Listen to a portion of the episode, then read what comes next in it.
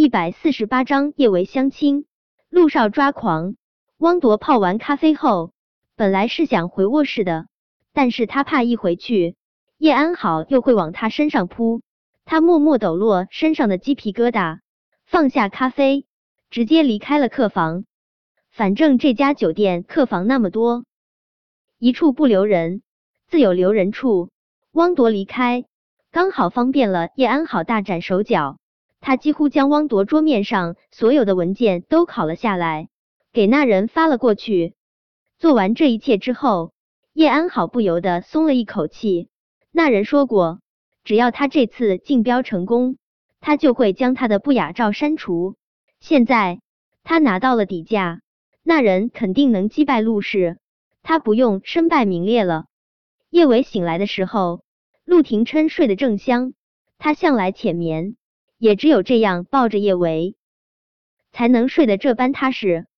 叶维从陆廷琛怀中缩出来，刚想蹑手蹑脚下床，他发现陆廷琛的大手竟然还落在他的翘臀上。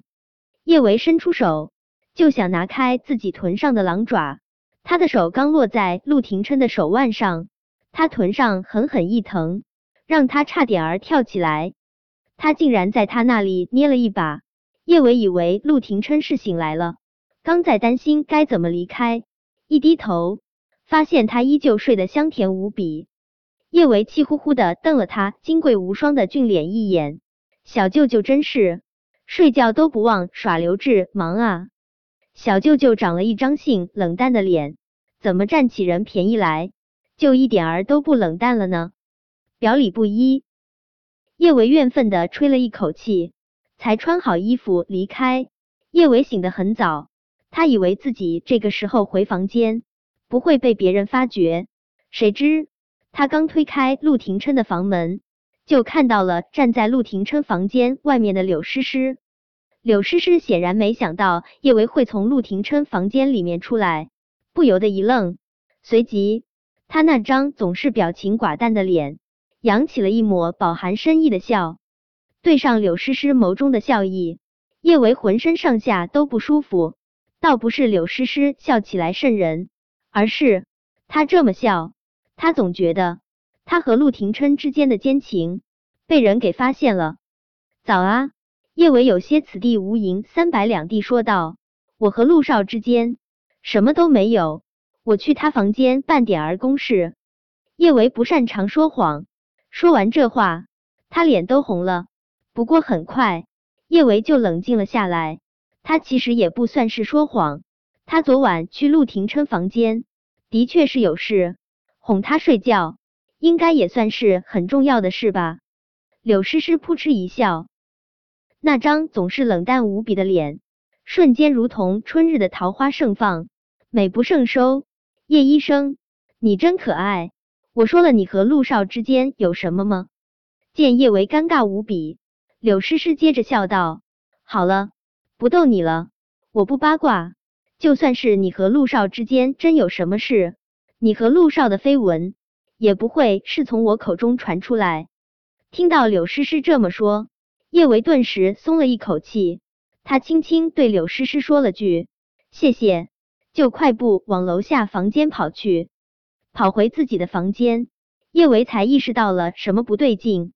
顶楼只有一间钻石级总统套房，柳诗诗的房间又不在顶楼，他去顶楼做什么？难道柳诗诗和小舅舅之间也有些什么？叶伟使劲摇头。柳诗诗那么清冷的一个人，他真不敢想他会对小舅舅有意思啊。或许柳诗诗只是去顶楼观光呢。再说了，别的女人对陆廷琛有意思，干他什么事？他巴不得赶快跟小舅舅划清界限呢。叶伟以前没有恋爱或者结婚的打算，现在他忽然觉得，或许他结婚了，小舅舅才不会继续欺负他。他的结婚对象自然不能是韩景，他和韩景在一起，还是会和小舅舅抬头不见低头见。当然，更不能是江墨尘。别说江墨尘是小舅舅的好朋友。单单就他那副肿猪的模样，他就受不了。最好的办法就是相个亲，找个不错的男人嫁了。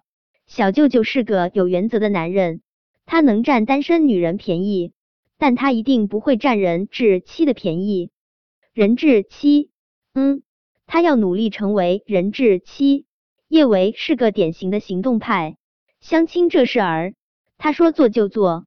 他掏出手机，就在一家很火的相亲网上注册交费，办了会员。这家相亲网的办事效率真挺快的。当天下午，他就接到了网站打来的电话，说是有一位条件很优秀的男士对他传到相亲网上的照片一见钟情，要求今晚跟他一起吃个饭。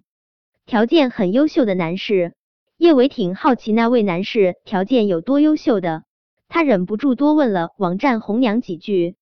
网站红娘没有给他提供照片，只是说那位男士名字叫做乔峰，不介意他生过孩子，他年龄差不多三十岁，身高差不多一米七，体重差不多一百三十斤，海归，年薪千万，身高差不多一米七，这身高。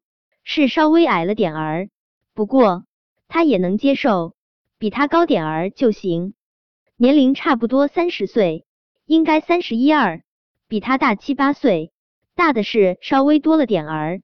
不过年纪大一点的男人会疼人，也不错。最重要的是，他叫乔峰，和他最喜欢的《天龙八部》的男主角乔峰重名。一听这名字，就绝对潇洒。绝对帅气，绝对迷人。一遍遍的念着这个名字，叶维都觉得自己真的要恋爱了。但愿他恋爱之后，也会摒除心中对小舅舅不切实际的爱恋。从林氏回去后，叶维本来是想直接去相亲的，但好几天没见梁小芝和苏茶茶，他怪想他们的，他还是先回了小公寓一趟，才往约定的地方赶去。为了给相亲对象留下个好印象，叶维难得的化了个淡妆。叶维最怕麻烦，他不想一次次的相亲，他希望能够首战告捷，那样他以后就再也不用担心什么和小舅舅乱治轮之类的事情了。但愿一切顺利。陆廷琛优雅的喝着杯子里面的咖啡，想到今天早晨一大早，叶维就从他的房间跑了。他那好看的眉头不由得蹙了蹙。下次他再敢偷跑，他揍肿他屁至骨！